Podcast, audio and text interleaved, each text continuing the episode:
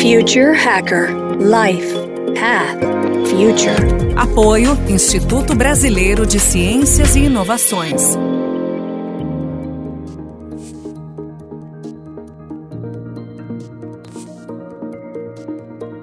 Olá pessoal, bem-vindos de volta ao Future Hacker. Temos aqui o terceiro e último bloco com a Bia. Na última resposta sua, né, lá do, do segundo bloco, você estava falando, né, dos algoritmos, né, que na verdade, se é algoritmo criativo, teoricamente, né, ele cria uma atividade, etc. Eu queria pular para, para a singularidade. Eu queria saber se você acredita nesse momento, nesse momento onde efetivamente as máquinas vão conseguir ter uma vontade e iniciativa própria.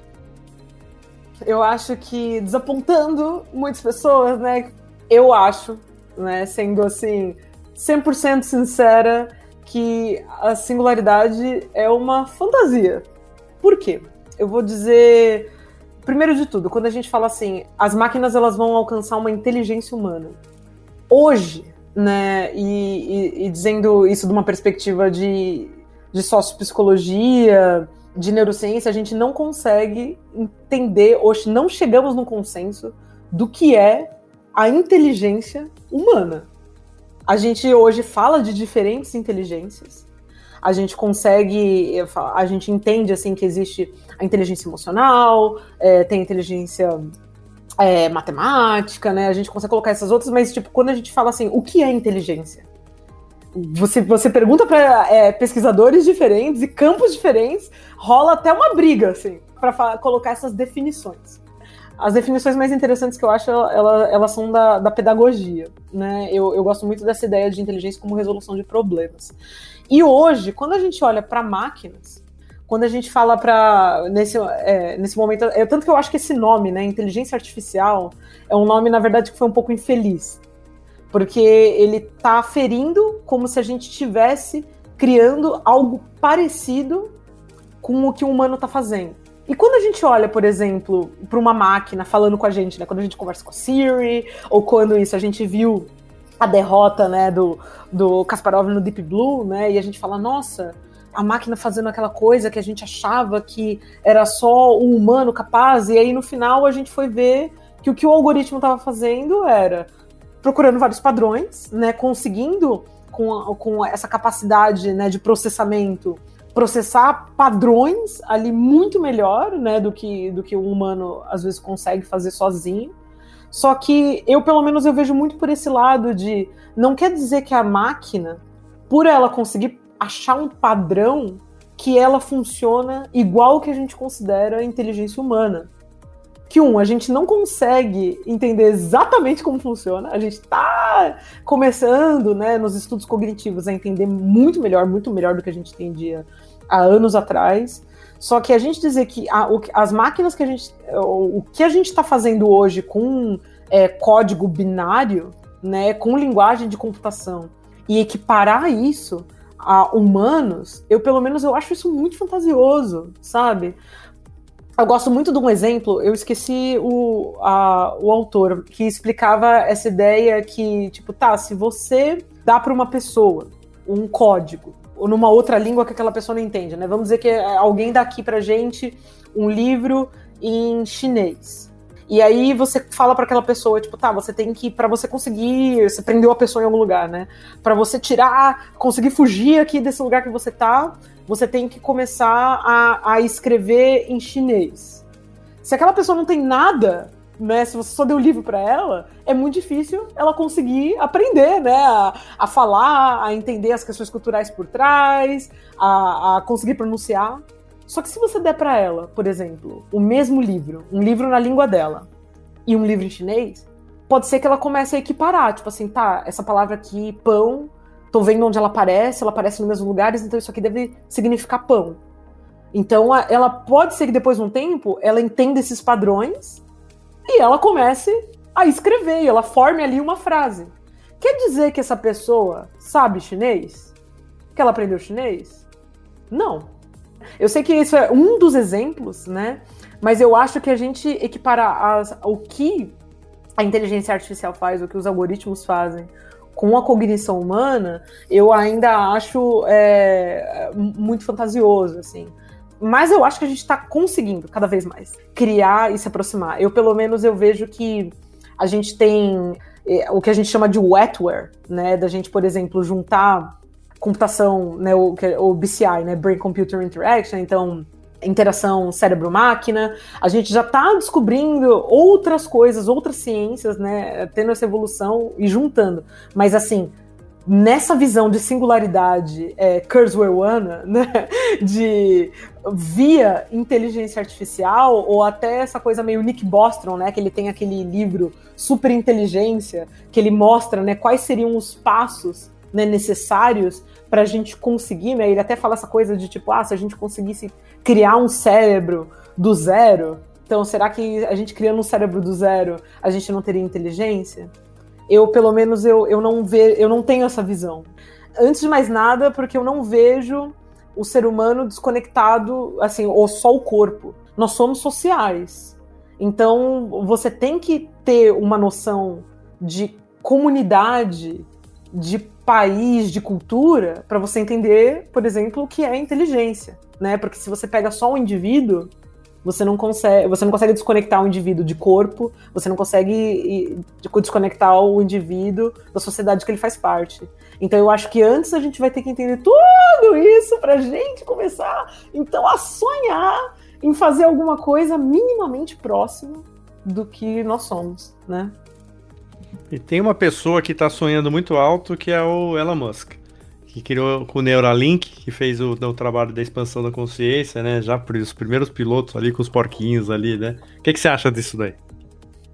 O Elon Musk, né, dizer especificamente do, do nosso querido.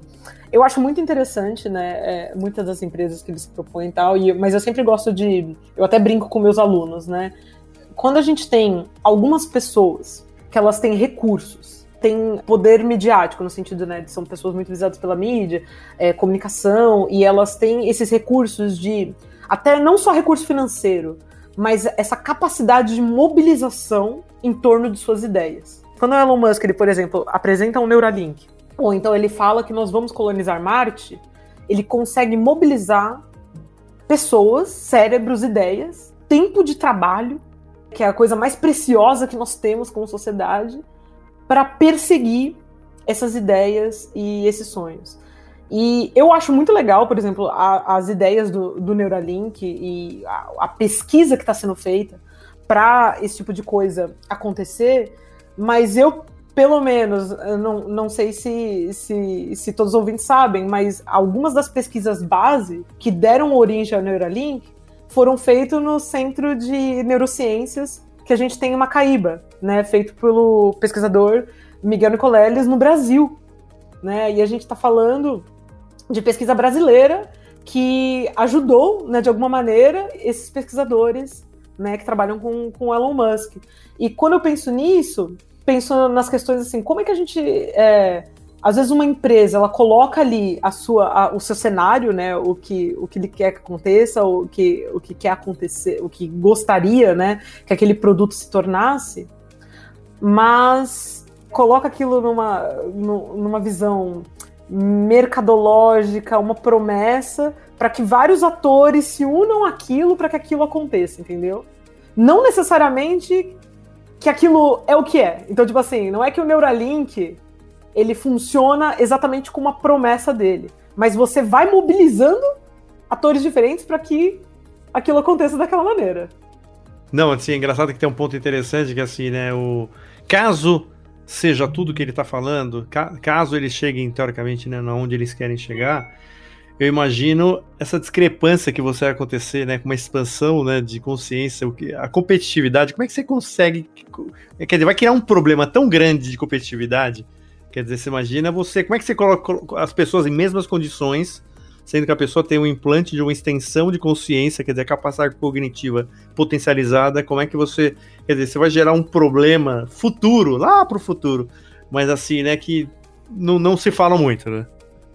Sim, e questões. É, eu acho que as questões éticas, né? Eu, pelo menos, sou um pouco crítica, porque eu tenho, admito que eu, que eu olho os empreendimentos muskianos sempre com 10 pés atrás, assim, né? Eu acho que o Tesla, por exemplo, é incrível, né? Carros é, carros elétricos são importantes, mas principalmente quando a gente pensa em Neuralink e, e o. Esqueci o nome do, do, dos produtos lá, o Starlink, né, da, da, da SpaceX também, que são os satélites, né? Tem várias questões que a gente não está discutindo. Qual o limite ou qual onde está a privacidade humana na cognição, né? Apenas uma das coisas, né? ou não só essa questão da competitividade, né? Porque isso, se a gente pensar, já é um problema que a gente vive hoje. A gente tem aqui, eu estou numa universidade americana, né, que a gente já estuda muito essa questão de tipo os universitários que usam drogas, né, usam, enfim, substâncias para se tornar mais produtivos, né? Então tentar ir nesse além do que seria a capacidade, entre aspas, deles naturais. Então a gente já, já é esse ser meio sintético, né? Porque a gente já usa de substâncias para tentar melhorar algumas das capacidades e quem tem dinheiro, acesso, e acesso no sentido, às vezes, até de conhecimento, né? De saber que, que a substância existe, né? Não só de comprar e de como usar de uma maneira segura, né? E de não ter problemas depois. Então isso já é uma questão real agora. E a gente já tem problemas de discutir e de regular. Imagina a gente criando, é, a gente tendo empresas privadas que têm esse interesse, que é um interesse de produtividade, que às vezes eu penso assim, tipo, é, qual que é essa régua que a gente está usando para o mundo? Tipo assim, ah, então eu vou criar tecnologias para te deixar tão, tão produtivo, né? Porque é produtividade que é o importante, entendeu? Não é o bem-estar. Eu sei que eu tô aqui exagerando e o Neuralink ele não é só sobre isso, só que eu acho que é importante a gente ter essas discussões, que nem você falou. Não, perfeito. Até teve uma, uma, uma futuróloga que é a Rosa Alegria, que teve aqui também, que é uma querida, e ela estava falando exatamente sobre isso, assim, né? Que as questões, por exemplo, acredita que a, que a, a inovação ela, ela, ela cresce a, né, progressão geométrica e a discussão sobre esses valores e progressão aritmética, né? Então chega uma hora que tá, é um descompensamento, né, de, de, de dos valores éticos e morais, até onde que, que consegue é, barrar ou não barrar, é, liberdade total, então quer dizer, a inovação vale tudo, quer dizer, né? Então, assim, é uma discussão que a sociedade deveria estar tá fazendo mais do que faz hoje em dia, né? Sim, e principalmente lembrando aquilo, né, que a tecnologia ela não é descolada do humano. São humanos criando com que tem seus valores, que tem suas visões. Eu tenho certeza que tem muita boa intenção. Só que, às vezes, a boa intenção de uma inovação. Eu, eu sempre brinco até isso com os meus alunos, que eu falo assim, né? A utopia de um pode ser a distopia do outro. Aquele mundo completamente automatizado, né? É, livrando, por exemplo, a gente de questões, né? Ah, do trabalho manual, né, do trabalho de limpeza, às vezes do trabalho de cuidado, né? De quem são essas utopias, né? Quem vai viver isso na prática mesmo? Porque o que a gente está vendo hoje em dia é, e até, até falando aqui de Austin, por exemplo, aqui em Austin você tem esses grandes centros né, do Facebook, é, por exemplo, de pessoas que ficam o dia inteiro vendo se a foto ela é ofensiva, não é ofensiva, é pornografia, é violenta, e pessoas que ficam treinando, né, esses algoritmos o dia inteiro. Então, essa distopia, né, que a gente assim, a gente entra no, no, na nossa rede social e fala, nossa, que legal, já, né, tudo automático aqui. Só que aí a gente não vê que teve uma massa de trabalhadores ali por trás, que estão ali horas, ganhando pouco, sofrendo trauma para que aquilo aconteça daquela maneira. Então eu acho que a gente tem que ter muito cuidado com isso, sabe? De tipo, o que eu desejo, eu desejo por quê, né? Primeiro a gente tem muito essa noção. E qual que é o trabalho do outro aqui?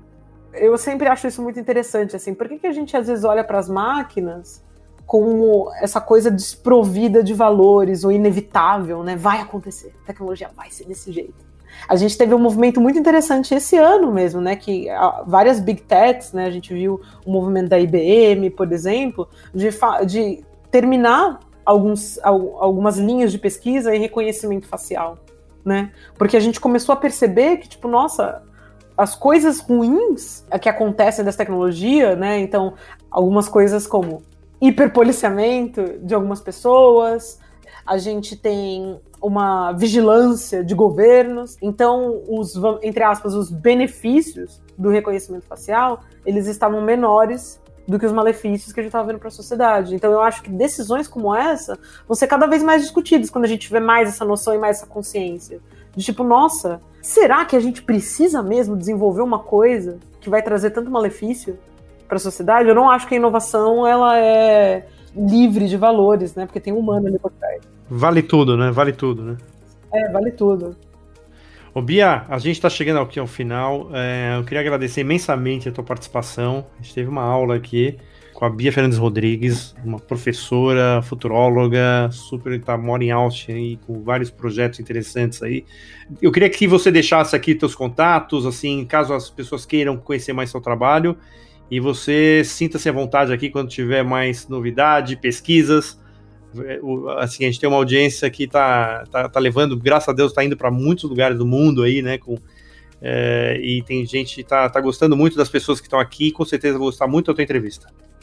Obrigado pela tua presença e me conta um pouco aí para os seus contatos, como é que a gente te acha? Tá. Muito obrigada, né, André, pelo convite. Gostei muito aqui de papear, falar essas minhas ideias polêmicas.